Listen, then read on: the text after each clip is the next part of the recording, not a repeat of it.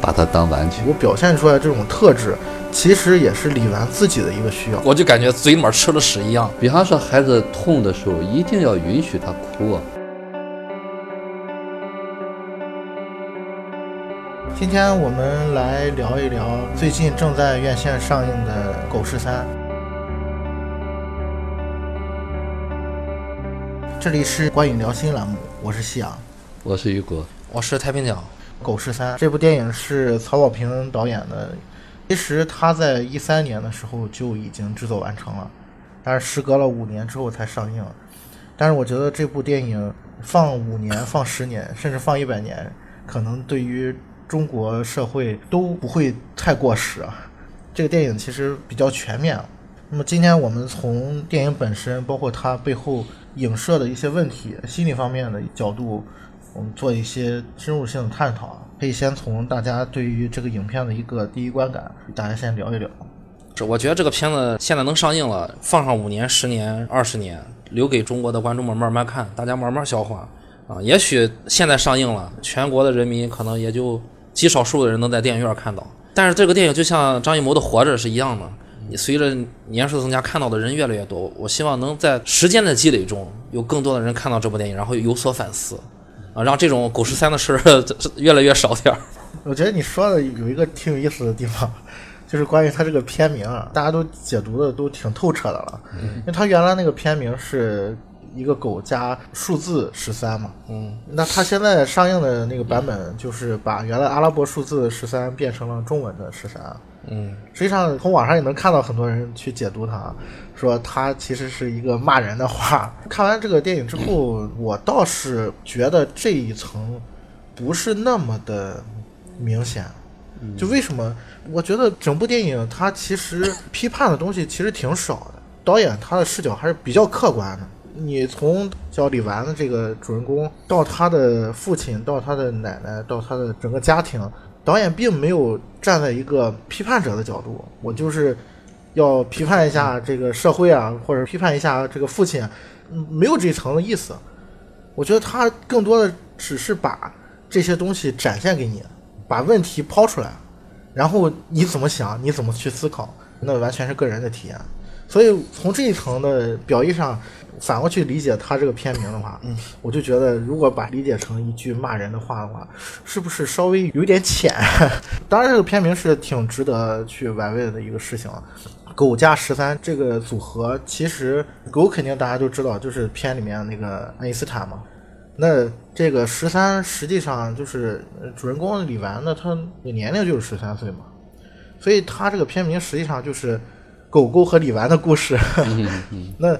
我觉得他那个英文片名也很有意思，英文片名是爱因斯坦爱因斯坦和爱因斯坦爱因斯坦和爱因斯坦啊。从一方面来讲，它可能指代的是两条狗，前后的两条狗，但是实际上也可能是指代的是狗跟李纨的之间的这种关系。反正从我个人的观点，我觉得这样去理解的话，可能会更符合这个片子想传达给我们的一些东西。于果老师看完这个电影的时候，你是怎么样一种感觉？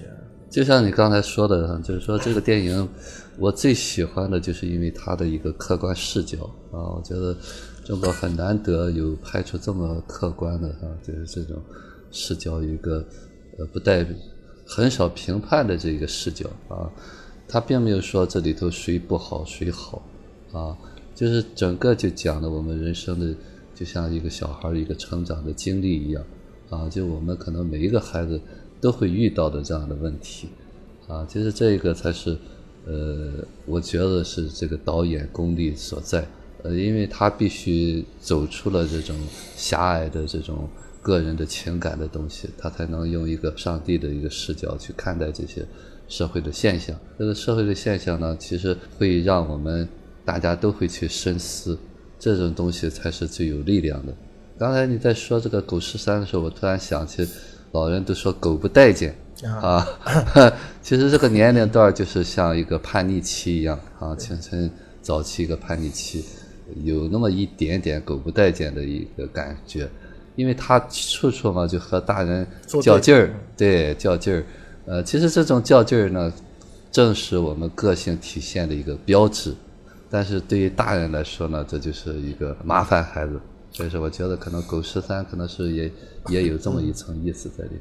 呃尤老师刚才提了一个挺重要的一个事情，就是他影片当中的主人公，包括他身边的就是未成年人这帮人的他的一个年龄段，嗯十三岁嘛，应该是属于青春期的初期阶段。嗯但是他这个阶段属于向过去告别，然后要迈向成人世界过渡性的一个地方。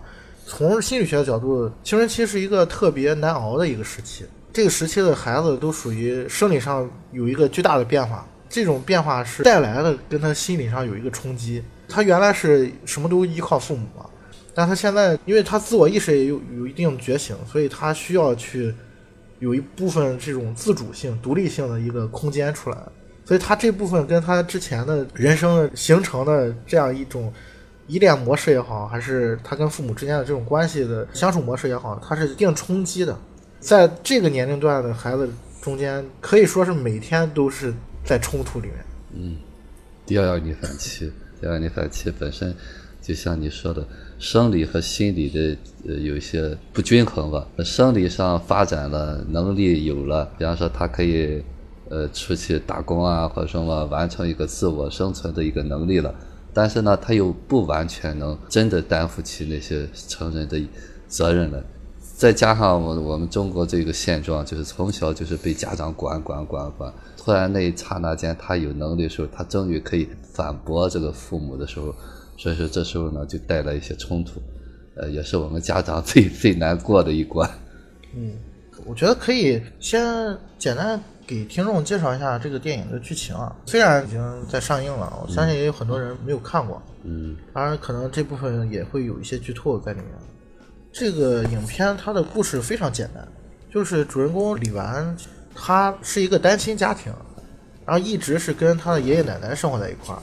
他父亲是重新组建了一个家庭，而且还有了一个小儿子。但这个事儿一开始没有让李纨知道，所以我觉得他这块儿就是父亲的一个缺失，对他的影响也是挺大的。应该说是父母的一个缺失，嗯对他影响都是挺大的。就有一次，他因为选这个兴趣小组，李纨这个姑娘她喜欢物理，学物理，嗯。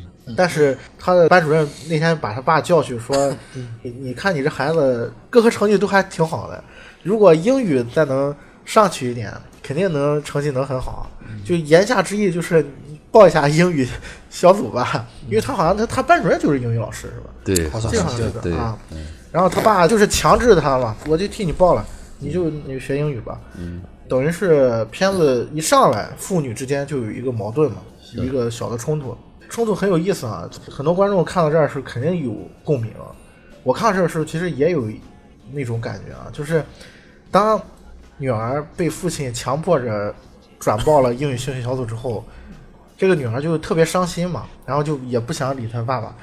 然后她爸爸是怎么处理这个事儿啊？就掏出很多的钱，说你拿这些钱去你自己想买点什么就买点什么，想干什么就干什么吧。嗯。我觉得这个行为是很多中国家长都会做的一个事情，嗯。好像跟孩子之间总是缺乏一些有效的办法，嗯。然后只能用物质上的一个反馈，在家长眼里面可能是补偿的心理，嗯。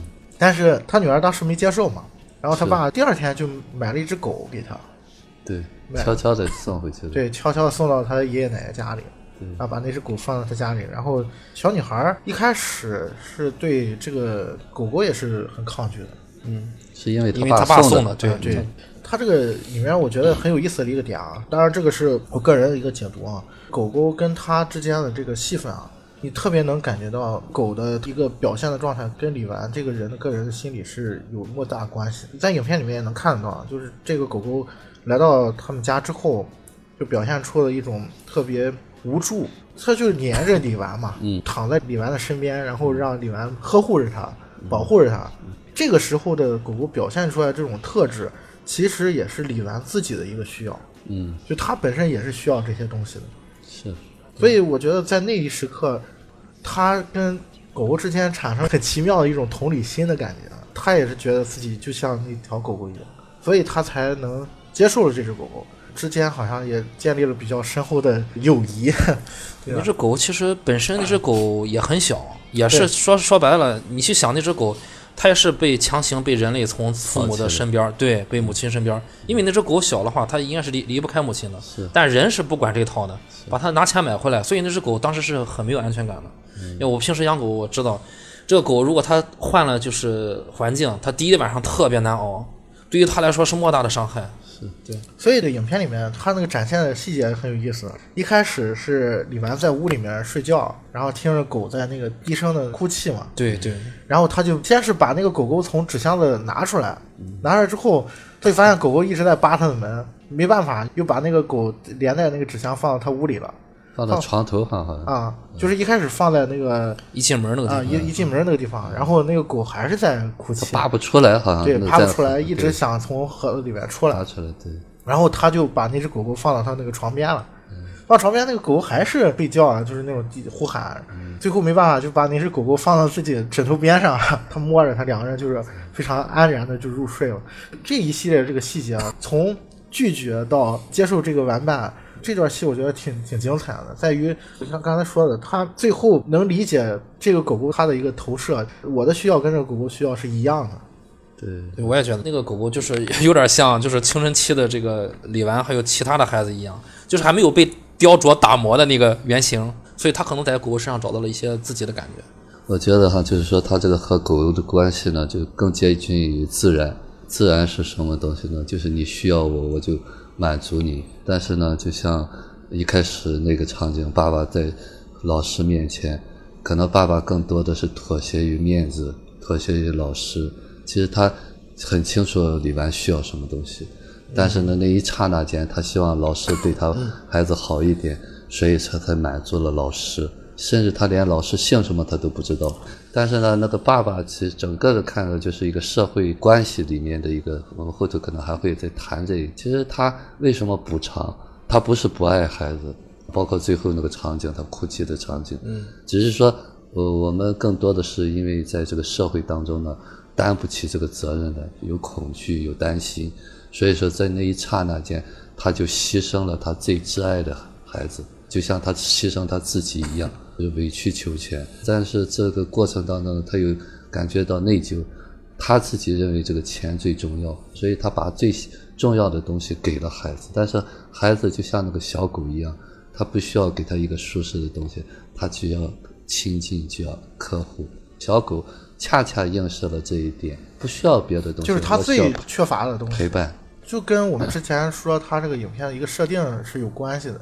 就他父母离婚之后，他父亲自己组建了家庭，然后李纨又没有跟他父亲在一块儿生活，跟他爷爷奶奶在一块儿生活。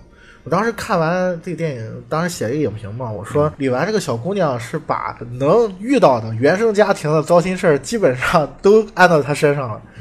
单亲不光是单亲，父亲还缺位了，然后还是在爷爷奶奶的这个陪伴下长大，这个也是中国式家庭的一个特点。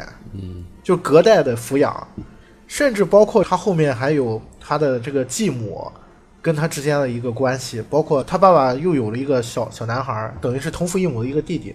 虽然这个影片也有重男轻女，呃重男轻女。有有是有的，我觉得好像是他爷爷一听孙子对很开心嘛。对，说李纨的名字是随便起的，现在有了这个不能随便起名字，有了有了小男孩了，你不能随便起名字了。这一层就是让我觉得看起来好像原生家庭可以带给他的负面的东西都让他摊上了，嗯，但实际上这种情况在中国还是挺常见的。是，呃，甚至你可以说在全世界都是挺常见的这种情况，但是可能在国外的话，隔代抚养的这种情况会稍微少一点。嗯，你甚至是父母婚姻比较和谐的情况下，也有可能是将孩子交给自己的父辈去抚养。我不知道于果老师对这方面有没有什么理解？就是说，隔代抚养对于这个孩子他的一个影响在哪？嗯，我先说一点哈，就是说这个电影重要的一点哈，就是说可能你会按照过去啊中国这种电影处理的模式来说啊，比方说继母更狠毒一些啊，或者父爷爷奶奶更专制一些，在这个电影里头都没有体现，没有它非常没有那么平和，对他基本上所有的人物都是我们平常能看得到的。对，而且还都是做的不错的，包括爸爸，包括这个继母，都可圈可点的，真的说不出来他们有多过分，就是一个正常的一种处理方式。那么这个过程当中呢，就是更多的体现一个什么东西？没有对和错，那么说到隔代这个抚养，其实呢，不管是爷爷奶奶对这个孩子有多好，或者姥姥姥爷，我们现在很多是这样，包括我们这个年龄段哈，就是父母工作忙，经常就是因为那会是产期啊很短嘛，几乎都是爷爷奶奶、姥姥姥爷带。对于孩子来说呢，那就是一次抛弃。不管怎么样，就是爷爷奶奶再好，就像那个小狗一样，后来的主人对他再呵护再呵护，他总是有一个被那个亲生父母给抛弃的一个感受。嗯，这一点是无法取代的。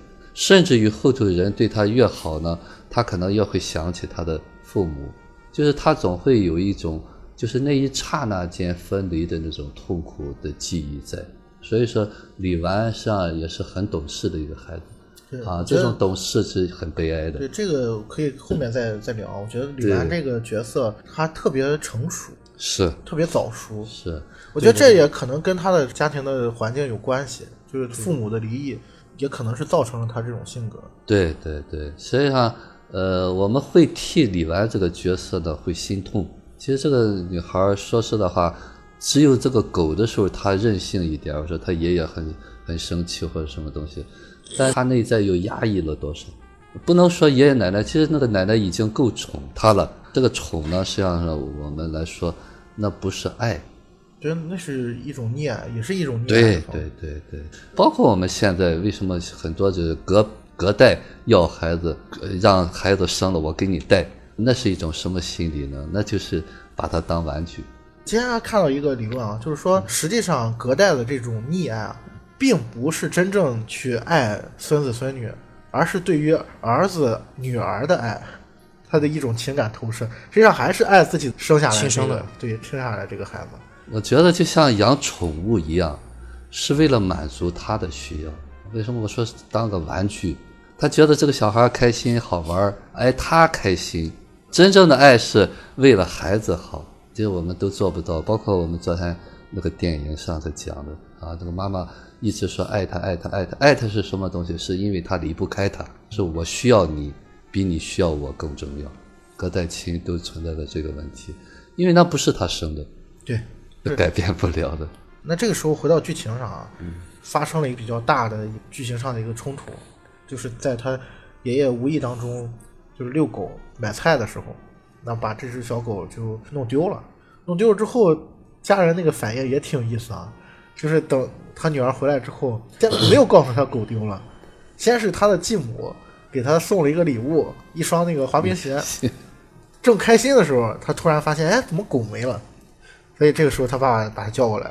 第一句话不是说你狗没了，我向你道歉，对而是说对对对，你要懂事了，你长大了。然后还说，你看你马上就要考高中了，我当时看到是这儿的时候，就他说的你要学，就先说了学习成绩，我听了之后特别心堵，我就觉得你就告诉他你的狗丢了，就事论事哈，成年人之间的交流，你就先说狗丢了嘛，不要说别的。难道就你把他的狗丢了，就是因为他学习成绩怎么怎么样？就是他本来就要伤心了，你又给他累加上这种砝码，我觉得当时我看到这儿，我心里面超级超级堵。我我以前不知道，就是还有亲生的父亲母亲能跟自己孩子能说出这种话来的。但是我觉得啊，实际上这种沟通技巧也是挺常见的。比如说，我们总是有一种心理，遇到一些难以启齿，或者遇到自己要承认错误的时候，先铺垫一下嘛。先要做一个心理建设。我先给你一个甜枣儿，先吃一下，你看这个礼物，你开心吗？我我觉得他爸那句话好像不是甜枣吧？你就需要呃集中精力搞一下学习了呃继母给他添枣了，啊。他是一先帮的，对对对，就要对他继母先给他添的。他们是在家商量好了的。啊，对这个策略这先整。对他这个策略啊，在这个影片里里面出现了很多次。对对对，他后面有一场戏啊，就是说在他要给对见那个孙子，对他要给他女儿介绍他的这个同父异母的弟弟的时候，他先做了一个什么事情？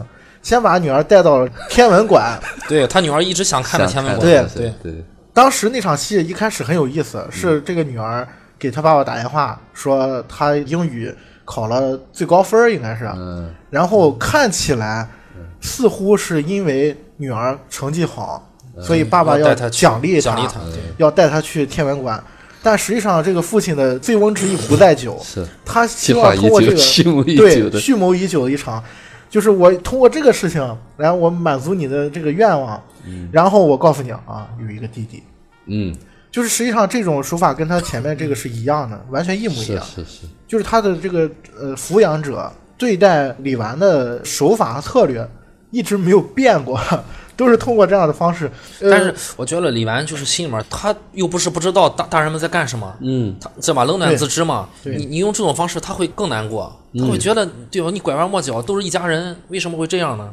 对，所以他后面会出现很多很犀利的台词，你比如说李纨对着她姐姐的男朋友跟他说：“你见过真正的大人吗？”那句话我印象特别深刻。他两个人骑着自行车往前走，然后李纨就问了这么一句话，然后后面就静默了，没有任何台词去回应这个事情。嗯，我突然回想起咱昨天看《身为人母》那个电影的时候，我就觉得哪有什么大人啊，就是这种感觉。但是李纨能说出那句话，就像 Q S 刚才说的，他不知道大人是怎么想的、怎么做的吗？嗯他非常清楚。嗯，这个孩子非常聪明，或者说大部分的孩子在这种情况下都是可以识破父母的谎言的。嗯，但，是其实这个我想起了王老师说一句话，就是这个时候父母可能是恐惧的，是是，对，他是害怕的。嗯，为什么用这种方式，就是说用呃一个甜枣，就是因为爷爷奶奶包括父亲继母都不是成人，都是有恐惧的，都是接不住这个小孩那个情绪爆发的，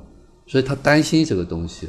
那么他担心，他又不能去勇于去面对。如果是我们是大人，完全可以先接住，允许孩子表达这个失去的痛苦。敢做敢当嘛，爷爷丢了这个，要接受。就是我有时候经常说，我们在带小孩的时候，比方说孩子痛的时候，一定要允许他哭啊。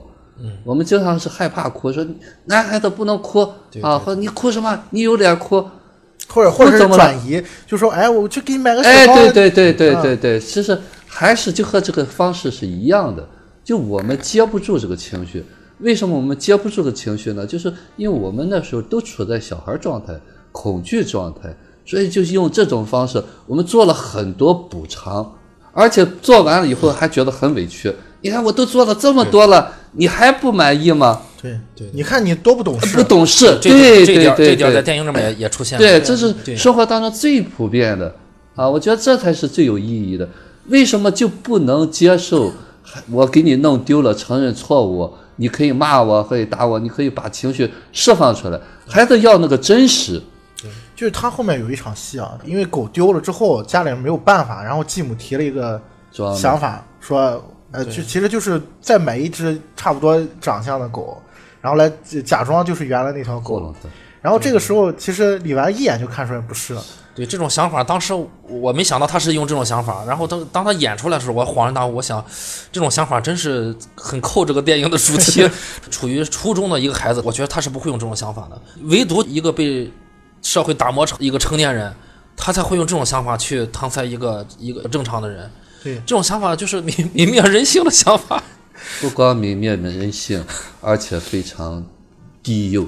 对，然后我记得那个李纨，他那个台词特别有意思，就跟刚才于老师说的，他说这就是你们对待错误的态度吗？是。我并不是需要一只狗，是，呃我们尽力去找，找不到也没关系。，对你承认，就这句话说的，让如果一个成年人站在他面前，就是羞愧，真是。没错，没错。这个这个片子有好几好几次，就是就像刚才他说的这个点的时候，我当时想，就是李纨比对方要成熟，是。好几次有这个点。对。对。奶奶、爷爷、爸爸的心理年龄远远小于李纨。对，看完电影时候，我当时还感叹，我说李纨生活在这样一个原生家庭的环境里面，有各种的糟心事儿，几乎都让她摊上了，各种什么单亲啊，什么隔代啊，但是反而他成长成了一个特别优秀的一个孩子。他很有自主性，他有自己的兴趣，有自己的爱好，也知道自己想要什么。对。其实我觉得他必未必是他主动成长成，只是他是现在是原生态的。嗯，他从小孩到一个初中的时候，嗯，我觉得他没有他还在被社打磨当中。对他没被社会打磨成他爸那样子。是是是。他现在就是就是已经有点妥协了。对他当时这个状态，我觉得可能就是现在中国千千万万的处于初中的正常的青少年，他在被加工之前的样子。对啊，他不是牛犊不怕虎，对他不是成长成了，就是他大家都应该是这个样子，原始的东西还保留一些。就是所谓的可贵那些东西还留着。嗯觉得这个地方也挺有意思啊。当然，这个可能是从负面的角度去想啊。实际上，他这个爷爷奶奶啊，看起来很疼爱自己的孙子孙女，但是根本不了解他们。是，对，就是，不了解它，因为它里面有一个重要的具象化的事情，就是说李纨喝不了牛奶，啊，这个事情出现过好几次。好几次，嗯，然后第一次出现，我记得就是因为他急着要上学，然后奶奶说：“你先把这个喝了再走，吃早饭吧。”然后李纨喝了一口就吐了，说：“我还要吐多少次啊？”嗯，这句话我觉得就特别犀利。我觉得在李纨这个成长环境里面，很有可能他从出生没多久就已经跟爷爷奶奶在一起了，这么长的时间，十多年的时间，爷爷奶奶都记不住李纨喝不了牛奶这个事情。你从这个角度来讲是是很不可思议的，有时候你能看出来他们之间的这种关系跟爱到底有多少。但是现在的爷爷奶奶的角度上看，你这个年纪就应该喝牛奶，我给你喝牛奶是为了你好，嗯，是为了你的长身体好。实际上呢，从另外一个角度来讲啊，就是说爷爷奶奶毕竟是爷爷奶奶，他不是父母那个年龄，他也没有能力去爱这个孩子，对，对，那是一个负担。表面是看了为了儿子，哎呀，他儿子可以找媳妇，能够再成家，他是在应付。我说这个应付哈，可能很多的听众不愿意听。哎，我很爱他，我很爱他。你爱他是爱他的玩具，爱他的听话，爱他的好玩。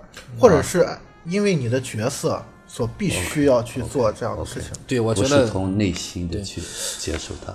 对爷爷奶奶也就能做到这些了，也对对也就也就对对做到这个程度。对对不过提前说一句啊，就是我们说这些并不是批判啊对对他们的家长，实际上我们每个人都是这样。对我们每个人都会有这样的表现，甚至我们自己的父亲、母亲、爷爷奶奶也都会有这样的表现。对这个并不是批判，而是真实。就是这个影片，我觉得它最大的一个优点，就像于果老师刚才说的，他没有站在任何批判的角度去呈现这些东西，而就是给大家看一看我们日常的生活，我们每个人所面临的问题，我们每个人每天都要去解决、都要去考虑的事情，或者说我们每天可能忽略掉、不愿意去想的一些事情。就这里面并不带有任何的其实批判的标准。其实对于这些爷爷奶奶，也是一个受害者。啊，这么大年纪需要被儿女孝敬或者养育，或者需要安享晚年的时候，还要照顾这么一个孩子，对他们是个负担。嗯。其实应该出去玩一玩，对啊，对，这是一个忙碌负担一辈子。他能做到这样已经很不错已经很不错了。就是记住李纨不喜欢喝牛奶的事，并不是爷爷奶奶该记住，对应该是他父亲和那个从未出现的母亲的事。是是是，然而他的父亲也不知道。啊，对他父亲也不知道，对，后来他后来也提到这个事儿了。他这个影片啊，我觉得有一个特点啊，是当然这个部分可能我自己过度解读啊。影片里面有对称性的一种叙事，就是几乎每一个人物都能找到自己的对照。你包括他的每一场戏，几乎你也能找到对照。打个最简单的比方，它里面有两场在宴席上的戏份，嗯，那是一个非常强烈的对比，对比李纨前后的一个人格的变化。嗯，对，然后还有一大家都能看到一个对比，就是开头跟结尾的两场戏，就是李纨在被他父亲强迫着选择英语兴趣小组的这场戏，跟结尾李纨的弟弟被强迫着学习滑冰滑冰，嗯这场戏是非常强烈的一种对照。嗯，而且很有意思的一点是，他的弟弟也喝不了牛奶，这个也在他的那场戏里面有所表现。镜头我记得特别有意思，那个小孩儿所有人都要喝牛奶嘛，对，分了一杯牛奶。对，然后教练就看着他，所以他就喝了一口。他喝了一口之后，啪又吐了。这个地方就跟李纨特别特别的像，而且影片里面，我不知道你们有有没有注意啊，影片里面唯一的两个主观的镜头，就是由李纨跟他的弟弟叫昭昭是吧？叫昭昭啊他有一个从这个房间里面走向客厅的一个镜头，这是两个唯一一个就是说从他们两个第一视角，然后转到这个场景里面的。实际上，李纨跟昭昭之间是有一个对照的，他们两个这个对照非常强烈，又回去了的感觉。就是李纨成长成这样，是不是下一个昭昭也是李纨呢？一样的，没有任何的改变，就所有的事情都是还是这样长大，然后还是这么活着。呃，这个东西可能从很多观众的观感来说是挺无奈的一件事情，就生活就是还是这样。而且在看很多人在评价这个电影的时候，也说李纨是不是有一点过分了？平常我小时候也是这么长大，没没什么问题啊，你为什么非得说这个影片就是啊，又是揭露了，又是批判了什么？我觉得这个也挺有意思的啊。我看网上很多两种评论嘛，一种评论就说这个电影中国社会的这个教育啊这种家庭一种强烈的这种批判啊。然后还有一种就是说，这影片真是无病呻吟。你看我们很多的孩子都是这么长大的，也没有什么问题嘛，而且都是一些鸡毛蒜皮的小事，我们也可以很健康的成人啊。健康确实，不管你父母管管不管你喝牛奶，你确实能身身体很健康的成长。嗯，但是到底家里面和不和谐，这些隐形的东西，心里面的这些东西。这些人是他不想去了解，或者说，如果你要是和他面对面去谈谈这些事儿的话，他可能把他揭发出来的时候，就是他谈到这内心这些，因为每个人小时候可能都受过伤害，对吧？谈出来这些时候，他可能会崩溃，所以他不想去体验崩溃的，所以他就不想谈这些事情。其实这个片子我看的时候，我也感同身受，因为我家庭里面也我也遇到过一些一些事情。你比如说，老师把就是家长叫到学校，当这个时候你守着所有的同学，然后你家长如果要是跟着你说说你缺点。一点面子不给你留，你就像他爸那样守着同学，后面还有第二次守着同学揍他了。我当时就在想，难道就不能为我们想想吗？对吧？呃，可能我有做的不对的地方。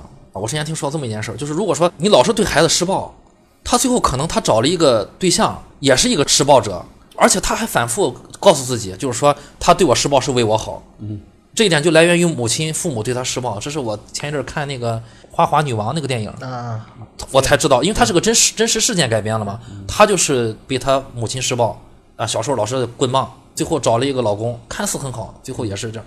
我当时但是她一直离不开她老公啊，对，她需要一个，她对她需要一个施暴的。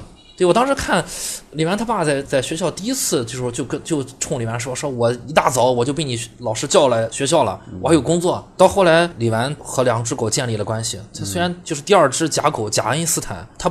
就是从一开始他是抗拒的，但是那只狗最最最后对他的投射，他和那只狗又建立了感情。嗯，在这个之后有一个大反转，我真是当时我就感觉嘴里面吃了屎一样，那种感觉就是他在他在酒宴上吃下那嘴狗肉。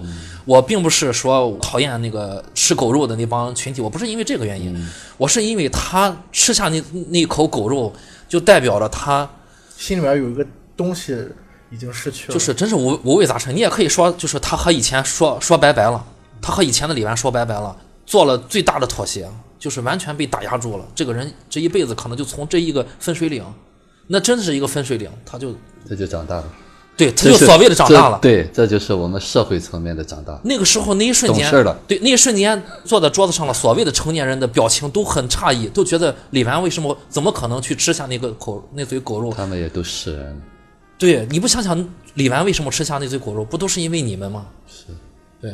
当时我看到那一幕的时候，我心里面大部分的感觉是他不会吃，他可能会掀桌子。嗯。但是当他吃下那狗肉的时候，我突然觉醒了，就是这是一个正常的事情。掀了桌子就变成一个小说了。化了。哎，是是。掀了桌子是小说了。对对。其实这个导演就是编导，他处理的这些点恰到好处。对，我当时就是突然觉醒了，对，好像大部分人都变成了吃吃下。狗肉的那个人，说到牛奶那件事情啊，其实我们会有人体是缺少那种酶的啊，但是多数不是吐是拉肚子啊，有很多人喝牛奶是拉肚子的，就是我们会遗传缺少那种解那个牛奶那种蛋白的酶。对对对。啊，所以有人说叫对牛奶过敏啊，其实他用这种方式呢，估计是他父亲带的这种基因。对对。但是呢，从另外一个角度上讲，就是说这些。父母这些大人啊，真真正正能不能接住孩子，不光是因为他李纨是现在是不在他这个后头这个家庭当中，就是个小儿子，就跟你说在在还是学溜冰，他们觉得这是对他好，就像刚才说的一样，不是你觉得对他好，是你觉得对他好，还是出于一些恐惧，就像我们说怕输在起跑线上一样，其实是家长的焦虑。那么家长的焦虑，就像昨天我说的，那个恐惧会吞没一切，放大到不顾一切，完全忽略到孩子那种作为一个个体的东西。我们经常会说，孩子懂什么？孩子还真懂什么？不然他怎么会是一个个体呢？就连那个小狗，它都知道谁对它好，你戳它，它就咬你。所以后来就把那个第二只爱因斯坦送走了。只要是独立的个体，小生命。他怎么不知道你对他好还是不好？所以说，就我们想当然的就觉得我对你好就好了，那不是真的。我觉得那个也挺有意思啊，就是他第二只爱因斯坦啊，嗯，跟李纨之间的一个建立的这个联系的一个过程。那只狗首先它的性格跟第一只爱因斯坦就很不一样，那狗一开始就对外界的环境就表示很强的敌意，是就一上来就是呲牙咧嘴的低低吼嘛。养狗都知道那种狗是非常危险的，真正叫唤的狗不咬人，但就呲着牙向你低吼的那种是非常危险的，就是它对人是有强烈的这种敌意的。因为那只狗它稍微年纪大一些，你把它从它的原原来的环境，它已经有自己的认知了，有有自甚至有对，甚至它它应该是有自己的主原来的主人，是即便那个人是个呃狗场的场主，每天喂它，那也它也认定它是它主人。你把它一个成年狗突然把它追来了，它肯定有敌意，它它没敌意，它才奇怪呢。但我觉得啊，他第二只狗的这种敌意啊，其实也从一方面投射了李纨的一个反抗性，嗯，就是他对于生长的环境，包括他的呃父辈的一个反抗，在第二只爱因斯坦身上也是能有体现的。这一点也是最后他为什么跟这只狗有一个和解。那个场景挺有意思的啊，就是他把那只狗带出去，然后放到了一个很高的地方，对，上学的时候，对，上学的时候，他其实就是想把那只狗丢丢弃掉嘛。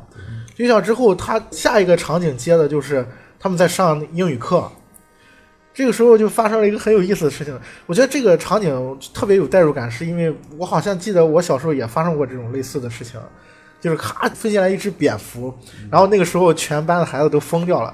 外来者闯进了一个非常压抑的一个地方，就一下子把所有人的那种情绪一下调动起来了，大家都疯了一样。然后这个时候，班主任用书一巴掌就把那那只蝙蝠给拍到地上。在李纨眼里面，他把这只特别有活力的一只蝙蝠给拍到地上之后，又把这只蝙蝠给扔出了窗外。那一刻，仿佛看到了他的狗，然后他回去把那只狗又就领回去了。就是其实他的改变是从这一刻开始的。嗯，我觉得那个时刻应该是他看到了自己的一些东西，就是自己受到伤害也投射到了这些生物的身上。就作为一个特别有活力、特别有这种自主意识的一个，当这些东西被成人所打压，他受到的那种伤害，他觉得他不应该对待那只狗也那样。现在想想起来，那幕导演也交代了，即便他不在家庭了，在学校应该教书育人的一个地方的时候，这个班里面的学生，你要说他小不懂事儿，面对一个生命，那你老师也就不要跟着瞎起哄了，对吧？你可以教导他这是一个东西，我们可以等他自己飞出去或怎么样，他反而比学生显得更幼稚，啪一下打，好像显得很自己很厉害啊！你们可以安静了吧？这个时候，我觉得唯独竟然只有李纨是清醒的。嗯呃，也或者说只只有李纨还没有糊涂吧？嗯，可能李纨他自己也意识不到哈、就是说我们叫觉知啊，就是在那一刹那间哈、他通过这个这个蝙蝠这件事情，包括他开始想把那个第二个爱因斯坦小丢弃，实际上就是有情绪嘛，它是一种报复。那么那一刹那间呢，他就是内在要表现出小孩压抑的那些情绪，但是他当看到那个蝙蝠的时候，他有一个觉知的过程，他突然醒悟了，不能用这种情绪来对抗这些东西，它必定是一个无辜的东西，这才是我们每一个人需要去改变的。不是说我们成长有多难，当你意识到了，你马上就可以用成人的方式去对待这些东西，马上承认错误，一点儿也不难。但是往往我们就从小就没有得到过这种启示和训练，我们总是在那个过程当中一错到底。我记得他丢狗前面是其实接了一个很重要的一场戏，就他跟父亲之间的一次矛盾的爆发。嗯找不到狗之后，李纨是那天是去喝酒了嘛？喝酒之后，家里人看到他一直没回来，他奶奶一个人设是他奶奶已经很多年没有出过门了。嗯然后他奶奶就是因为找不见孙女，就是自己出去找，结果走丢了。走就迷路了。对这个事情成为他跟父亲之间一个大的一个爆发的点。当李纨带着酒瓶回到家里面的时候，他父亲把他那个酒瓶一下子给倚到墙上打碎了嘛，他整个手都呃划破了嘛。对，当时李纨其实还是有点要抗拒自己的父亲对，他守他在站在家门口守着自己父亲。我当时好像还喝了一喝了一喝了一口酒，对我好像还看那个酒瓶是青岛啤酒，他冲他父亲喝了一口酒。他也是喝上酒了。对。但是你女儿喝酒了，你你怎么能比她还还不清醒？然后他父亲直接拎着李纨去把他奶奶找回来了嘛。对，最不可思议的是，他父亲竟然是把手和酒瓶按了，就打到了自己家的门上，对然后李纨的手破了，他带着破的手、滴着血的李纨上了车，找了他奶奶。他奶奶看到李纨手上滴着血，还说了说你怎么手上滴着血啊？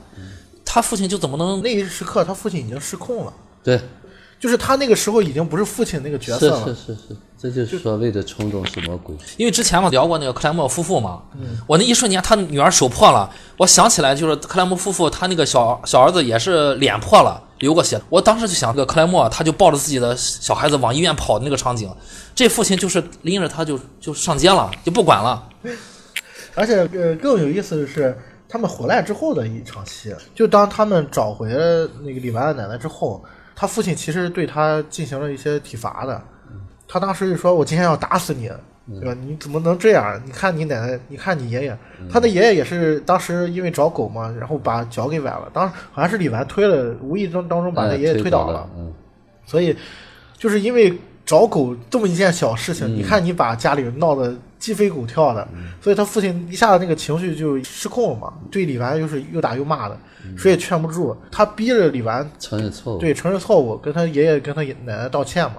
道完歉之后，李白他是就武力威逼。啊对啊对。他真是武力威逼，揪着他，对，压着他，也那应该是呃整个电影里面啊，我们说不是说到底这个呃他到底以前打没打过李白，至少是电影里面他第一次这么恶劣的打李白。对纨，对，从他的人设上，我感觉他应该是之前没有过之前没有打过李，对。我觉得以前是没有打过他，打可能不像这么个打法，哎，他那次是真的很冲动，这个父亲，其实，在大部分时间对于李纨是一种内疚感是是是，大于他其他的感情的。对，嗯，他一直觉得亏欠他，对，就说回那场戏啊，还有对浴室那场戏，对对，我然后也想说这个，那个李纨他就跑进了浴室，跑进浴室之后就洗了个澡，就是也是痛哭流涕，嗯，就受到很大伤害。这个孩子，然后出来之后，哼，很有意思的是，他父亲说：“你过来，嗯，你坐我腿上上。啊。嗯。对对对。然后这个时候就发生了这个我们经常常见的一些台词啊，比如说对对对对。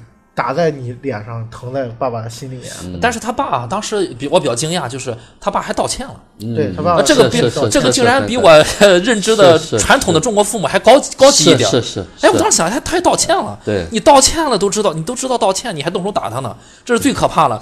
以前都以前父母说我打你，我打的对，嗯，现在我道歉，我我也我也打你，是，这个不可思议了。相对还不是那么低幼，啊，还不是那么低但我觉得是他在那个时刻，他又回到了父亲那个角色哎。对对对对对，有一些成人的意识，他能主动道歉，而不是像太平角说的，我们很多人就是坚持住，就是那个小孩更小，对，就是那个不服，我错了怎么的，我错了也不能错了。觉得这个呃于果老师你是怎么理解的？就对于尤其是暴力行为啊，家庭当中的暴力行为，对于孩子的这种成长，它有什么一些影响？说实的话，这种暴力呢，会让孩子会用一种我不值得打他嘛，就说我不配你爱我，极端的一种否定的一种感受。所以这种体罚对于孩子来说，尤其是这种无缘无故的体罚，他是对这个人的一种否定。他觉得他是不够好的，他会觉得我可能不够好，我可能很恶劣，所以你这样对我。不是说不可以体罚啊，如果是体罚的话，一定是爱做基础，而且是告诉他，因为这件事情我体罚你。比方说你这件事情做的让我很生气，为了教训你，我必须要打你。而且打完了以后，就像那个父亲一样，那一段是很重要的，就是我爱你。所以这个电影那段是出乎我意料的，我也出乎我意料哎对其实这个爸爸整个的形象我是挺喜欢的啊，就是在那个过程当中，他也有很多的压力。当然，他早年肯定，你看爷爷那个脾气也不是一个好脾对气，暴脾气，对对，所以说他也是有伤的。那做到那一点已经很不错了，已经很多的家长需要学习了。呃，但是呢，他必定是没有力量的。打孩子那一刹那间，就像冲动一样，就跟你说怎么能那样打呢？没有理可讲。当那个小孩的情绪出来的时候，他已经看不到那是他孩子，他可能觉得奶奶，你看他是对父母的那种东西。他爸说的什么？哦，是是是，他有那么个镜头啊，说这个孩子怎么起名了？他爸很权威的一个东西，所以说他的家庭教育是这样下来的。所以那一刹那间呢，他可能就像我们中国传统的家庭来说，父母就是长辈比孩子重要，这也是我们中国非常大的一个误区。包括那就是孝这个字，对是非常有压力的。是长幼尊卑，那是那是违背这个自然规律的，就像那个十二孝里的一样，说卧冰取鱼，然后喂虎救母，啊，你是多么残忍！就用新生命的生命来换那个将衰老的生命，这是绝对违背自然规律的。实际上呢，我们这个人啊，或者生物啊，都是这样代代相传。就妈妈爱孩子是无私的，孩子会把这个无私的爱传递给他的孩子，这就是最好的回馈。但中国人是要什么？要那个小孩牺牲了他自己来回报父母，生物就断续了，把自己喂了老虎了，还有下一代吗？妈妈还能活下去吗？这是完全违背这个自然规律的。但是呢，我们当年这个孝理论是来自于什么东西？来自于封建非常落后的时期，没有养老金，如果儿子不养他，他就会被饿死的一个困境。他没有劳动能力了。对呀、对那会有物质那么匮乏。对，就像当年看那个日本游山游节考，哎，一个道理，就到老了就放山啊，因为那会儿保住你，我们就要饿死，那是很自然的东西。但是那个父母，包括皇权，那个孝是从皇帝出来的，他是需要那个忠孝忠嘛，要下一代捧着他，他才能维护到他没有能力的时候还能活得更好。这是一个从这个历史状况来的。但是我们今天已经物质文明发展到这个程度了，父母有养老金，有自己的能力，完全不可以用这种孝再去控制下一代。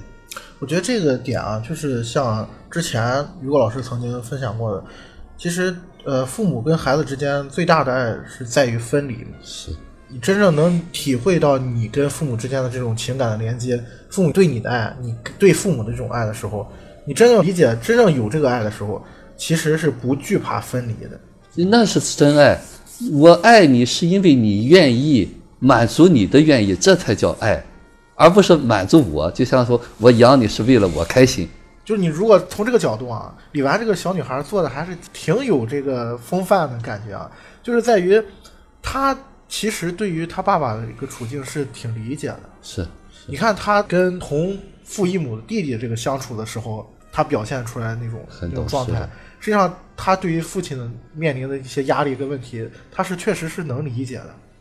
虽然说前面他父亲用了这么一个铺垫，就刚才我们说带他去天文馆，然后最后在那个滑冰场说：“你看那个小孩了吗？那是你弟弟。”那个镜头拍他跟他父亲就两个人平行的，然后李纨其实那个表情一下子就僵了。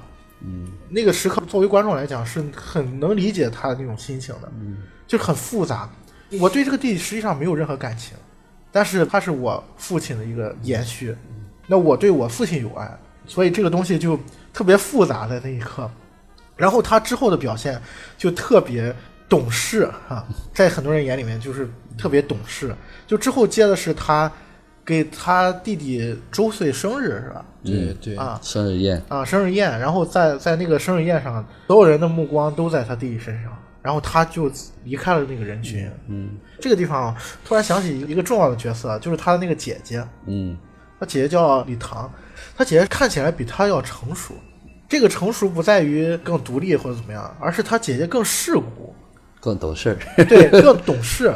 其实我记得他姐姐第一场转变的戏，就是一开始他跟他姐姐的关系是非常好的。是。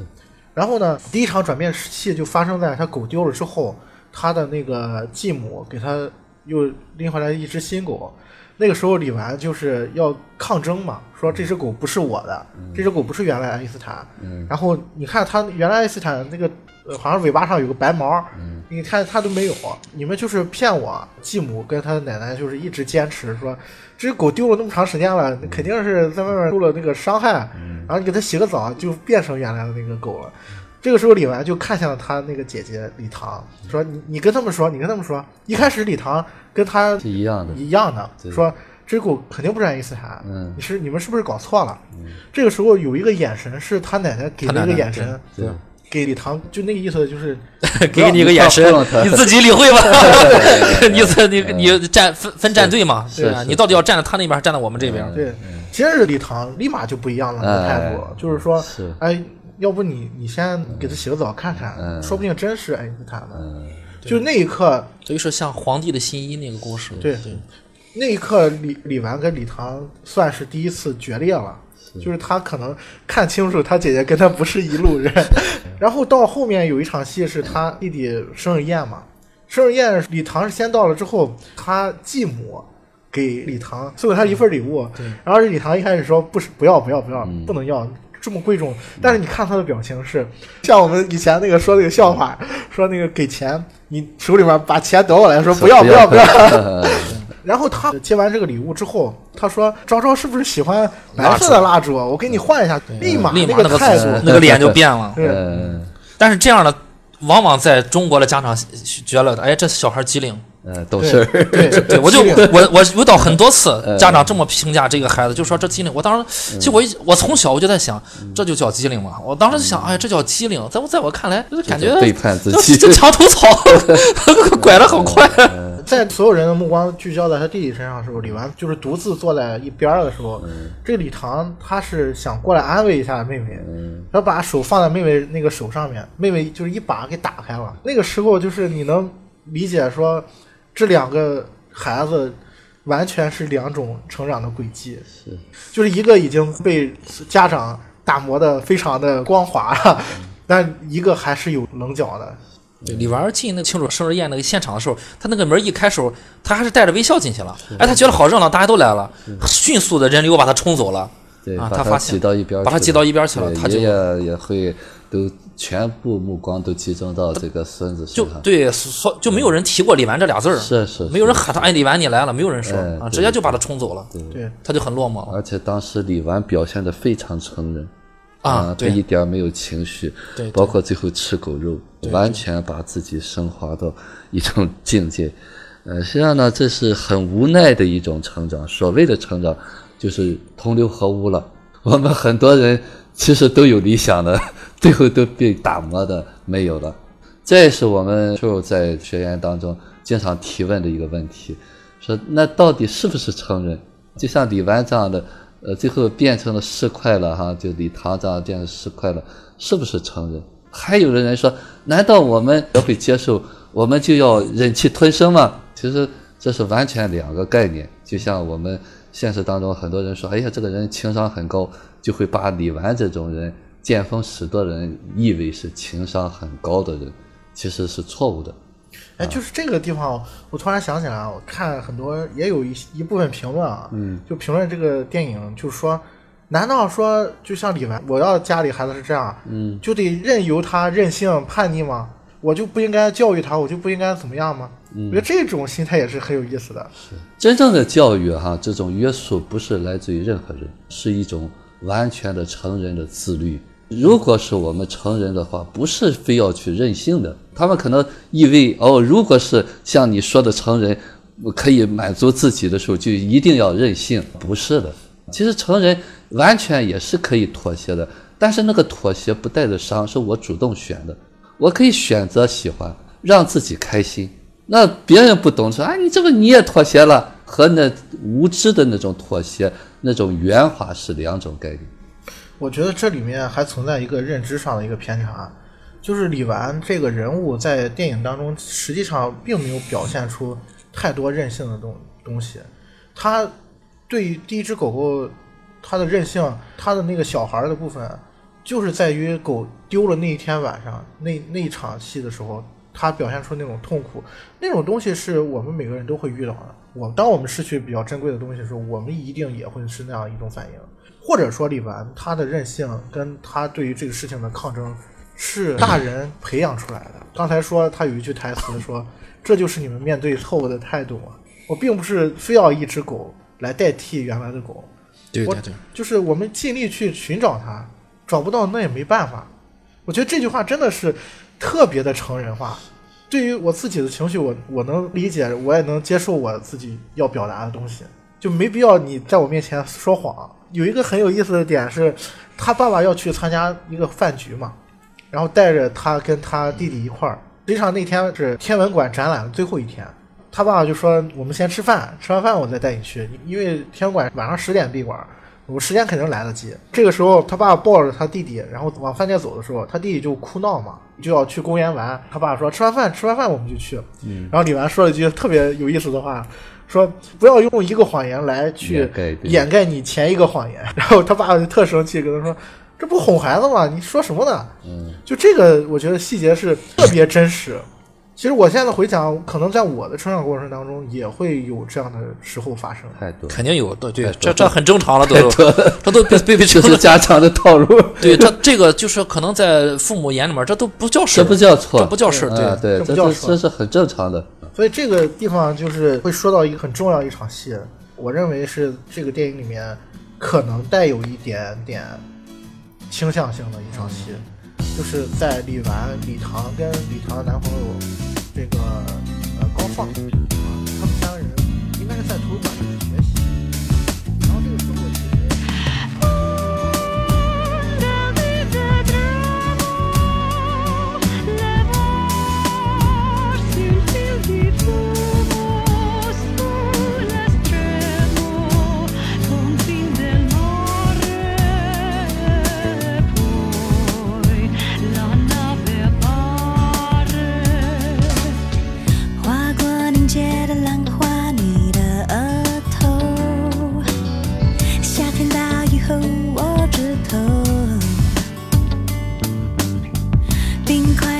块在噼啪融化，就像跳楼。你忽然的。扬起了眉头，全世界是你的。配角，为了表现你的。